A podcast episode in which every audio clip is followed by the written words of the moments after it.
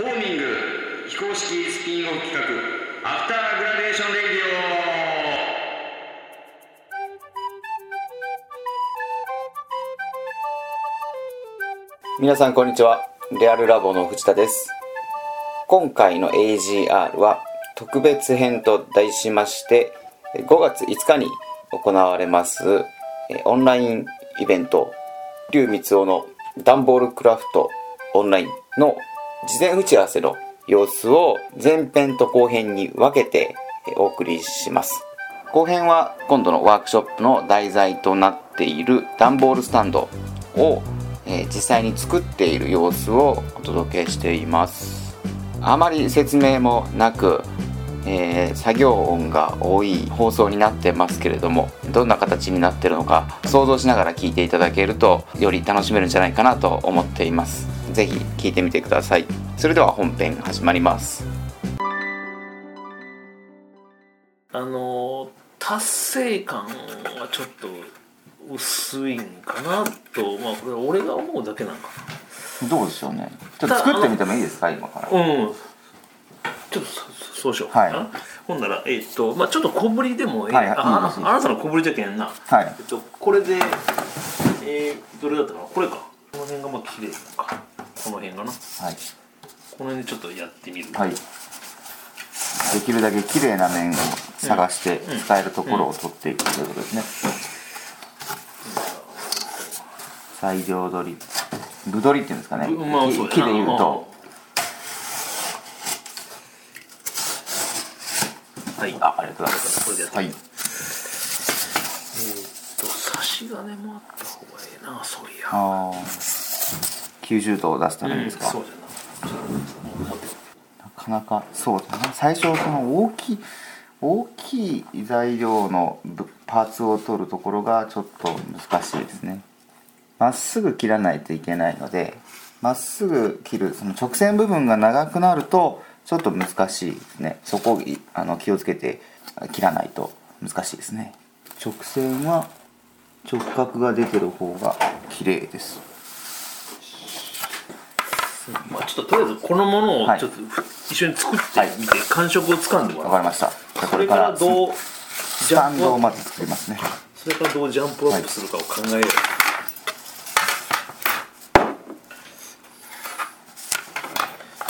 どんな感じで切っていったらいいですか？もうそのまずは長長方形を作ったらいいですね。まずこの下本の土台の本体、はい。本体を作るから。でまあはいで先にリサーチっていうか自分のスマホを、はい。当ててみて、まあ、まずこう、まあ、折るわな。はい。あそうかそうこう折ってみて置いてみてかはい。どれぐらいの大きさかなと。はい。あれがいりますね。筆記用具がいりますね。あのあそうな、印をつけるのに。うん、そうそう。メメモ帳ぐらいでいいけどな。じゃあちょっと鉛筆をお借りして、でこのここの線は使った方使います？あの切り直した方がいいですか？例えば新品のはい。一辺があるよな、はい。新品の一辺だったらそれが使えるわな、ああ。うん、潰れてなかったらな耳が。それを基準にいけばいいし、えー基準がない場合は、はい。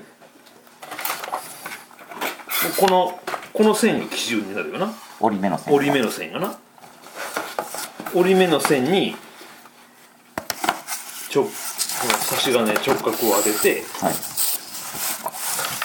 えーまずこれまっすぐ引く片側に。でそれを、えーさらに長い差しで延長して、はい。えー長い方の一辺を決めると。ピューッとこうやってな。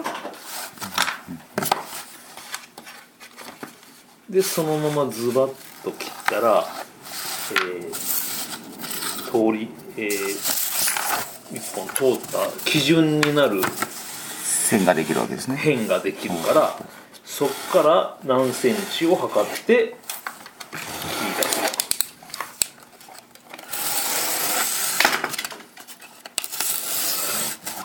いやでも最初のその直角を作るのはちょっと難しいかもしれないですね。そこなんよ、うん。もう俺らあのもう普通に。でもここがきちっと決まっこれがとけばこれが決まらないとあとはもう全然できないですよな、な、わかりました。はい。できたら今度はもうあとはえっ、と歩幅を。まあ、もう一回もうちょっとこう立ててみて、はい。自分まあ自分のスマホより左右まあ1センチずつ1センチずつぐらい。自分の幅がまあ8センチぐらいか、でまあ10センチぐらいかな。はい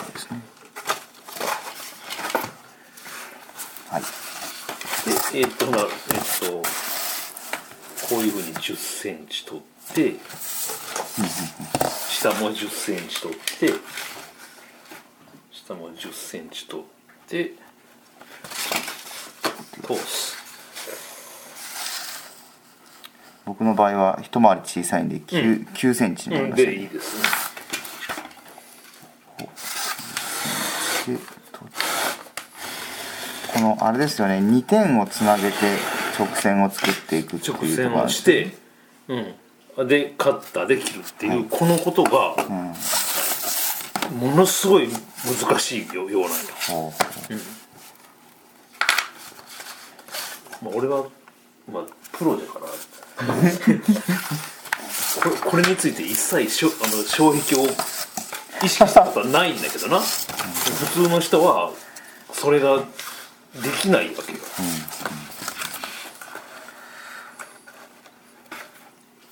ういやーそうか。でも確かにそこは意識しないと綺麗に作れないですね。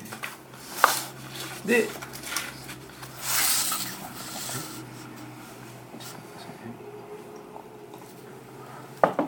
でしかもその作業スピードを皆さんの合わせていくとかっていうところが。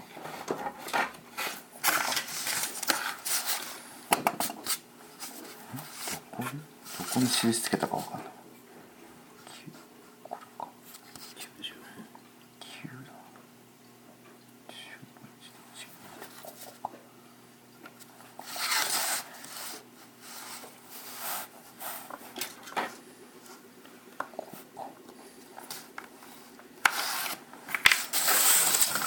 これを切ります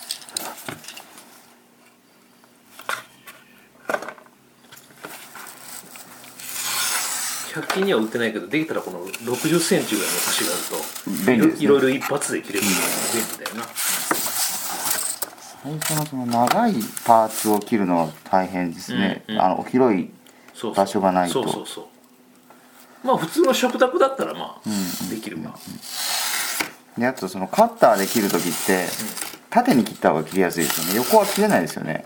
その向きがこう上から下に左から右に左から右ってなかなかなくないですか？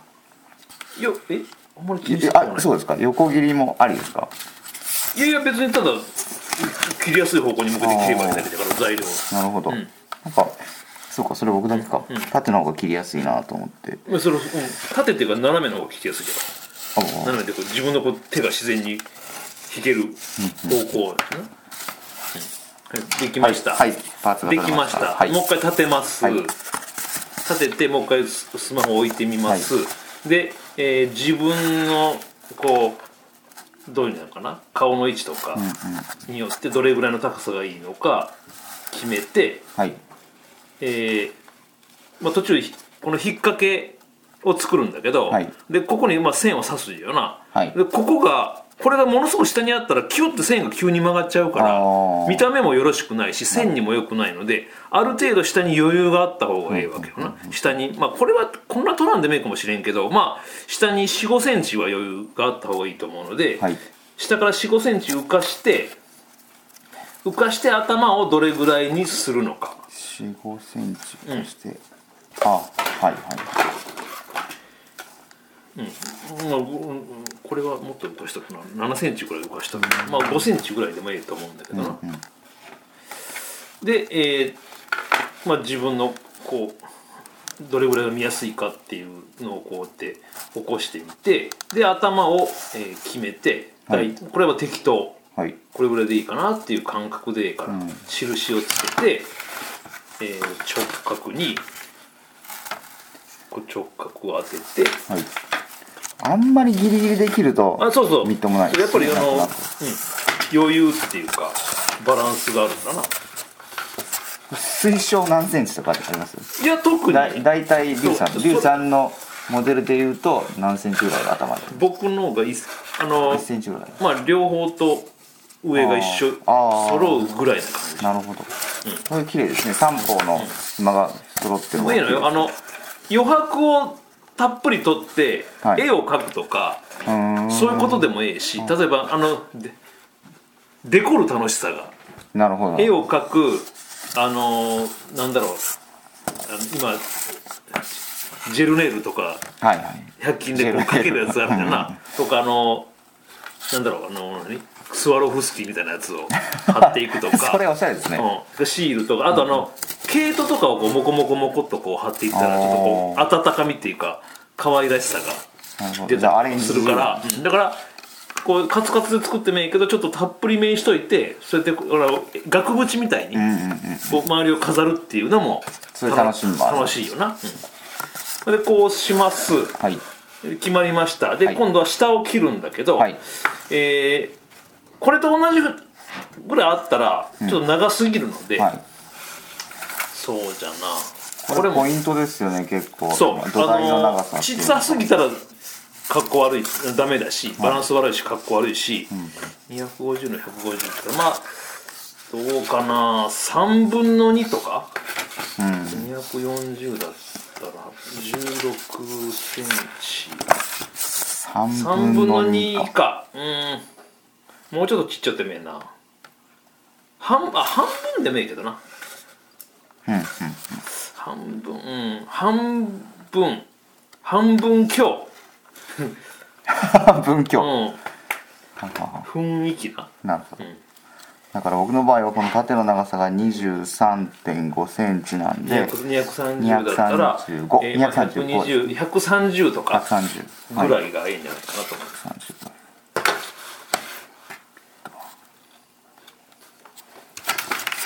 これで切ってみますまあ、あくまでもこれは目安自分の使いやすさとか、まあ1個作ってみてバランス悪かったら次はまた微調整すると微調整してまた新しいの作ればいいし材料なんかたただだから、これ確かに大きさを変えたらあの、タブレットスタンドにもなる。そうそうそうそう。大きめにするそうそうそう。か鏡スタンドにもできるし、でこうし,、ね、して。はいでこの角度決めです。はい。で角度決めもうどうでもいいんだけどまあこれぐらいかなっていうとこを、えー決めたら、はい。えーとこなんかこういう切れっ端をこう当ててはい。ちょっとこれこれ難しいぞえっとな。当てといてこれ難しいですね。うんどうしようか素人の難しいよな。これ2人おったらできるんだけどな、ね。親子でややってくれたらいいんだけど、この角度を決めて要は印をつけてカットするわけですね。斜めの印をつけてカッ部材を。トするわけよ。まあ爪で跡つけるからですか？こううんそそれでもいいあのあそうだよ。こうこうきこう決めるよな、はい角度決めます。決めました。決めましたらスマホを取ってもらってはあはあはこれ横から当てる。あはい。横から当てたらそのまま親指と仲良く挟む感じ寝かす。はい。寝かして鉛筆でさサクッと印を入れてそれってその印は、な中面のこいやもう上で上でもいい角度は変わらんから。ああうん。なるほどちょっとこれずれてもいいから。はいはい。あのー入れたら切る斜めの支えの部材を今作ってですね。うん。切ってたらこう当てて当ててみる。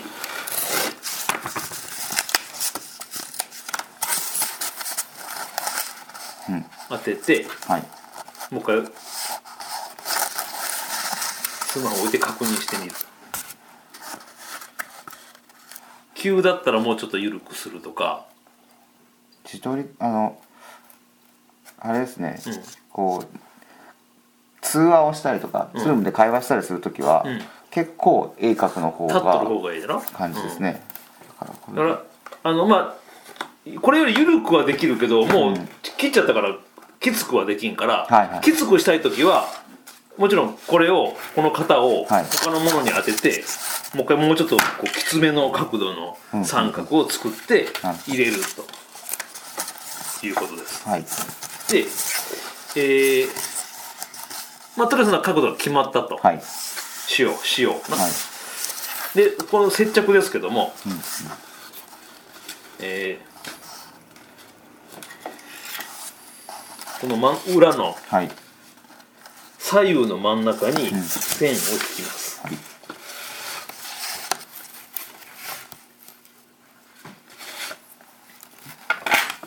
鉛筆で線引きます、はい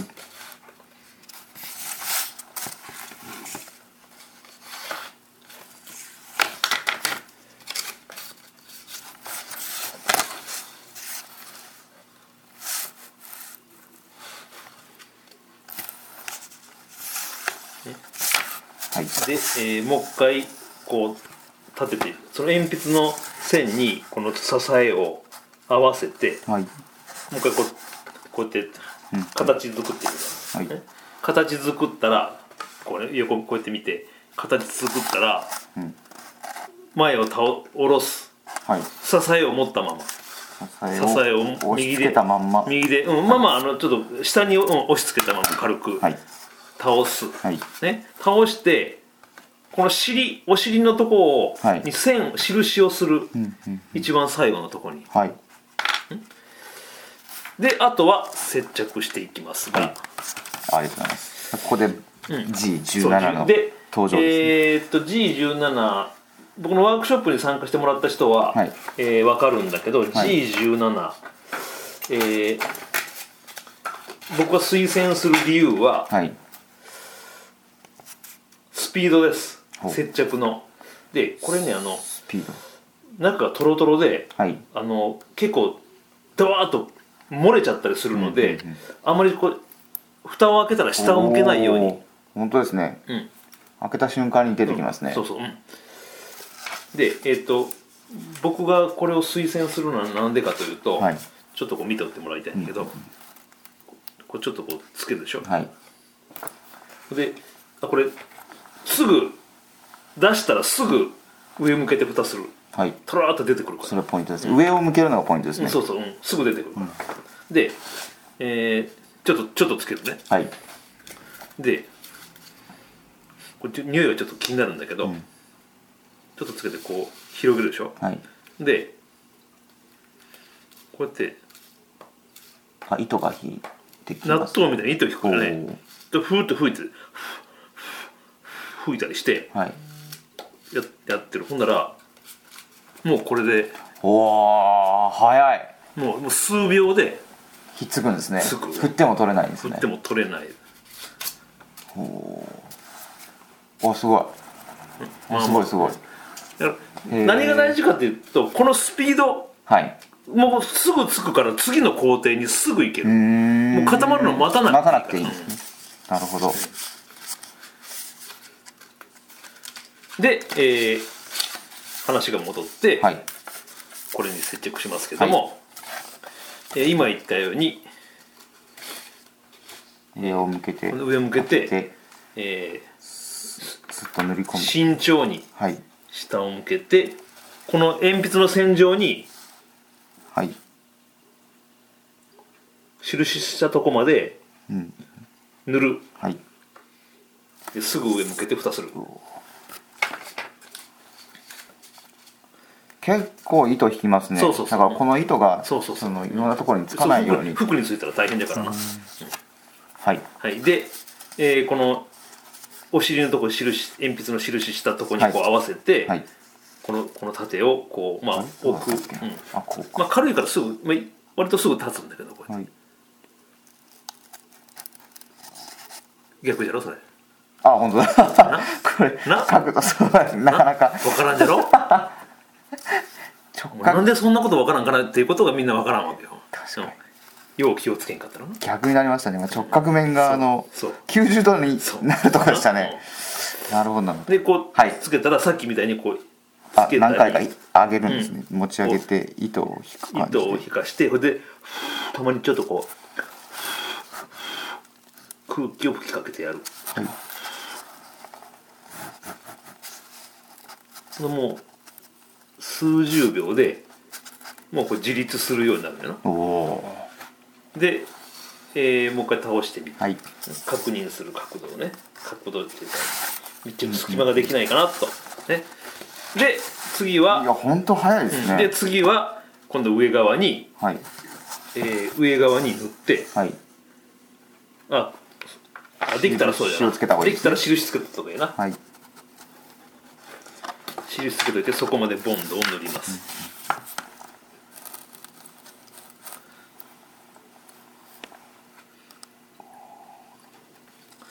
この時に出しすぎるとはみはみ出出しちゃってて汚いらしいと。まあ段ボールがこういう色なんで、うん。黄色が出てもまあめちゃめちゃ気にはならないんだけど、しかも裏側ですからね、うん。まあでも綺麗に仕上げるためには。で今度はこっちに持っていって、はい何回かそうやってつけながらつけたり外したりしながら。つけたり外したりしながら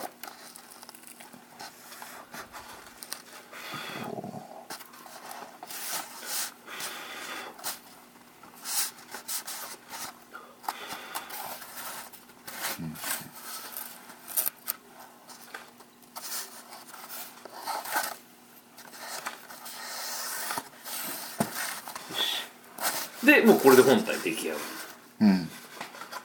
出来上がりです。出来上がりですね。ね。あいいほんならあとはこの滑り止めっていうか、はい。受けを。いけなかったですね。受けの部分を作ります。がこれはまああのーまあ、適当っていうか、はい。ちなみにこの裏側のうん。その押さえのところうん。がこう少し余裕がなくてぴったり三角形の方が綺麗です。いやあのそれはあの趣味。あそうなんであの僕のこの場合はちょっと斜めになってるじゃんすそれそれかっこいいですねこのはちょっとまあちょっとまあ見た目とかうん。こう力関係とかで言うと、なるほど、まあ、この辺こだわりたかったらそうそう、うん。うん、別にそれでも別におかしいことはないよ。だから上が上がゼロでちょっと傾いてるとか、はいはい。いうことでもいいです。なるほど。これなんだったら、はい。これできてからうん別の三角作って両側から挟んでまたつけてもいい。おー。別のこういうものを作って軸を隠すようにですかこうこういうものを作ってちょっと理想の形のうんうん。斜めみたいなのを切切って上からこっちからとこっちからと足してやったらさらに強くなるし、うん。見た目もこれと変わるから。この辺をじゃあお好みで。そうあとはこうなんか無意味にこうなんか穴開けたりとか。無意味かっこいいそうそうそうそう穴開けたりなんかこうちょっと足したりとかはいはいはい。してもいいよな、うん。うん。無意味に、無意味。うん。その無意味がを楽しむっていうのが このいいですね。あの段ボール工作のに肉抜きみたいな感じですそうよね。そうそうそうそうそうそうそう軽量化な、はいうん。段ボール軽量化なんかせんでええんだけど見た目のことでこうできました。はい。できましたらもうあとはそのこういうちっちゃい半端を使って、はい。この止めをスタンドの受ける、うん。受け側の部分ですね、まあ適当これも適当でいいわけよ、はい。見た目のバランスを見てな、まあ僕の場合は幅1 0センチなんで、はい。あの真ん中線が通ることを、はい。えー想定して、はい。でまあ、線があの大体1センチぐらい。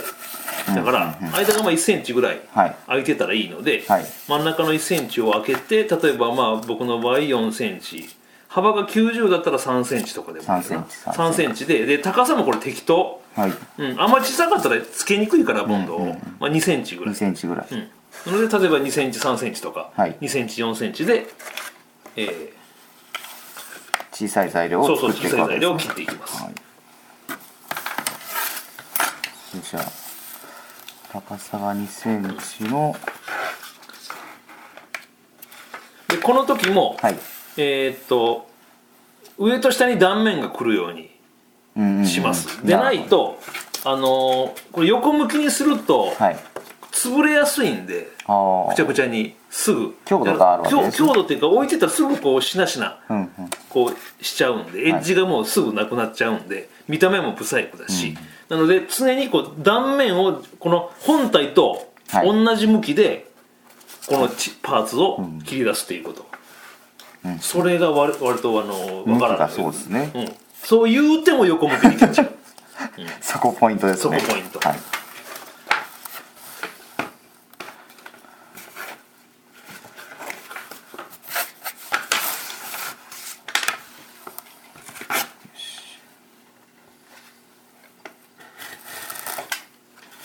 こういう小さいのを切るときは、あ小さいカッターの方が使いやすいかもしれないですか、うんまあそうでもない。ば段ボールの大きさによるかな、あ分厚さによるかな、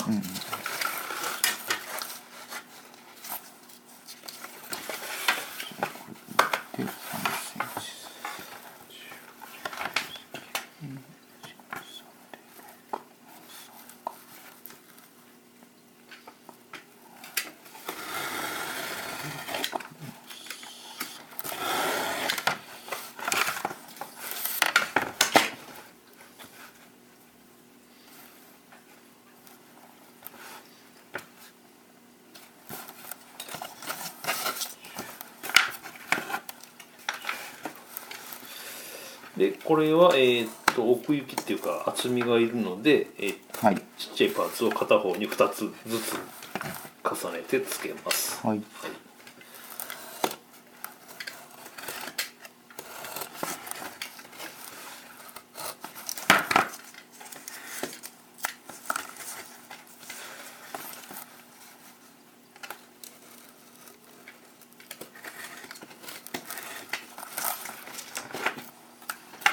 っぱりその紙を切る感覚とはまた違いますよね段ボール切るのって。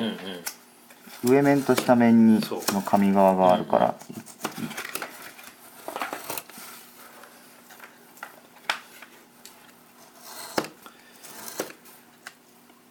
でパーツができうん。ましパーツができたらもうあのた、同じように重ねて。ままずこうちっちゃいもの同士をこうつけて、ダメな汚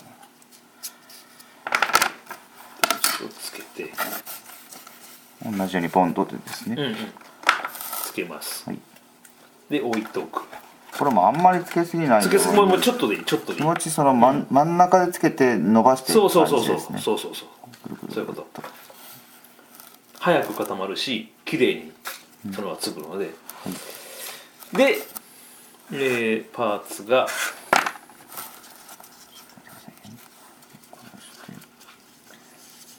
伸ばしてちょっとちょっと飛ばして飛ばして確かにこれが小さすぎるとちょっと難しいですね、うん。そうそう。捨てにくいで一回手についたら大変ですね。そうそうそう。糸引くから、そう。手は手は取れるけど服についたらもう大変だから、汚れてもいい服装でやってください。お子さんの場合は。はい。はい。できたら、はい。えーでは最終的にこの上下の位置を決めます、はい。ね、で上下の位置を決めて、ね、こうやって置いてみて決める、はい。決めたら鉛筆で、はい。えー下の端にちょっとこう軽くちょっと印入れる、はい。入れたらえーっとそれを、えー定規で定規で横一直線にシュッと入れる、で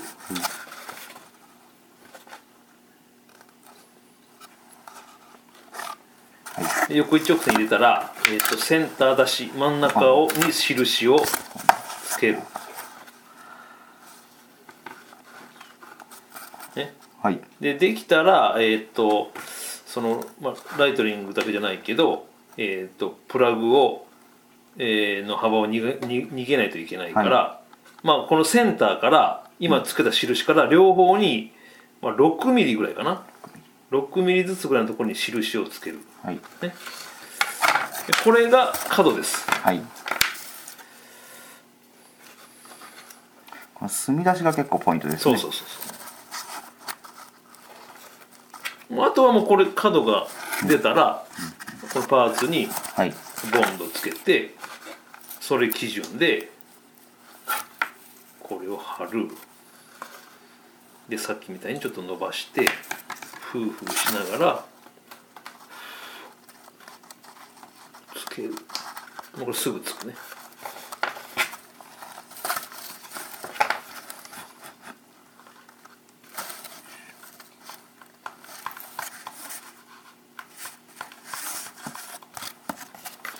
あとはこれきちんとその水平が出てる方が綺麗ですね。出てる方うん出てる方がっていうかで出ないとダメですね。だ出してください。出さないとダメです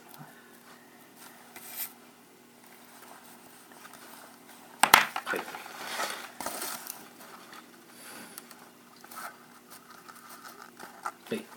はい。はいこれでできました。完成。完成です。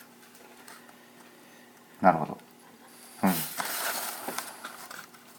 とはそのアレンジ、例えばあこれえあなんかこう家みたいにこう屋根とかついてたらいいんじゃない？とかなんか無意味だけどやってみるとなんか面白いものができるかもしれない、なるほど。面白い造形が、うんうんそう。そういう意味のなさを楽しむうん。ものでありたいわ効率効率とかはい。じゃない。おおなるほど。じゃあこれそのいろんなアレンジをしっかり写真撮って SNS に上げてほしい。上げてほしいですね、だからワークショップでは最低限のこの形機能するとこまでをはい。持っていくけど、これが最終ゴールではない、はい。なあくまでもこれベースであって、うん。なんかハッシュタグつけてあげてもらうようにしますあそうですな、うん、リュークラフトとあーまあどうしようかな。それはうんまあそれまだなんかか考えてくださいはい。でまああの絵を描くなり例えばわこう和紙100均で和紙買うてきて貼るとか、はい。布貼るとか何してもいいよな、うん。周りにこうマスコットがこんなこんなつけてね。そうそうそう。そうそうそう。なんかこう無意味にゴージャスにしていくっていうことなんか。なんかちょっとこう、まあ、つ角をつけるとか、はい。こう耳をつけるとか、こうなんか毛糸でこうずずらを ずらをな髪の毛をこうつけてあげるとか。そこまたあれですね。想像力がそう。膨らみますね。うん。あとあのまあ、僕が推奨してるのはこういう、い、かにも段ボールなバーコード。バーコードであるとか、あの天地無用とかそれからこういうあああ雨に濡れたらダメですよマークとか取り扱い注意とか、うんうん。水濡れ注意とかな。こういう段ボールはリサイクルへとか、はい。こういかにも段ボールについてるようなマークをこう見えるとこにこうあしらってみる楽しさ。なるほど。もうそれがあのデッキ出したら相当ちょっと達人っていうか スーパーとか行ってももうあのあの段ボールちょっとあれのここに使えるえそればっかり目がいくような。そういうとこばっかり見るようにな。そこまでいったらもう本当に達人。ほんまもう、な考えることがもう無限にある段ボール工作は。なはいということでまあこんな感じの段ボール工作をオンラインでやりたいと思いますので、はい。ぜひ興味ある方は、そうですね、えー、Facebook のイベントページからあの参加するボタンを押していただいて、はい。えーご参加ください。はい、はい。では。当日は楽しみましょう。はい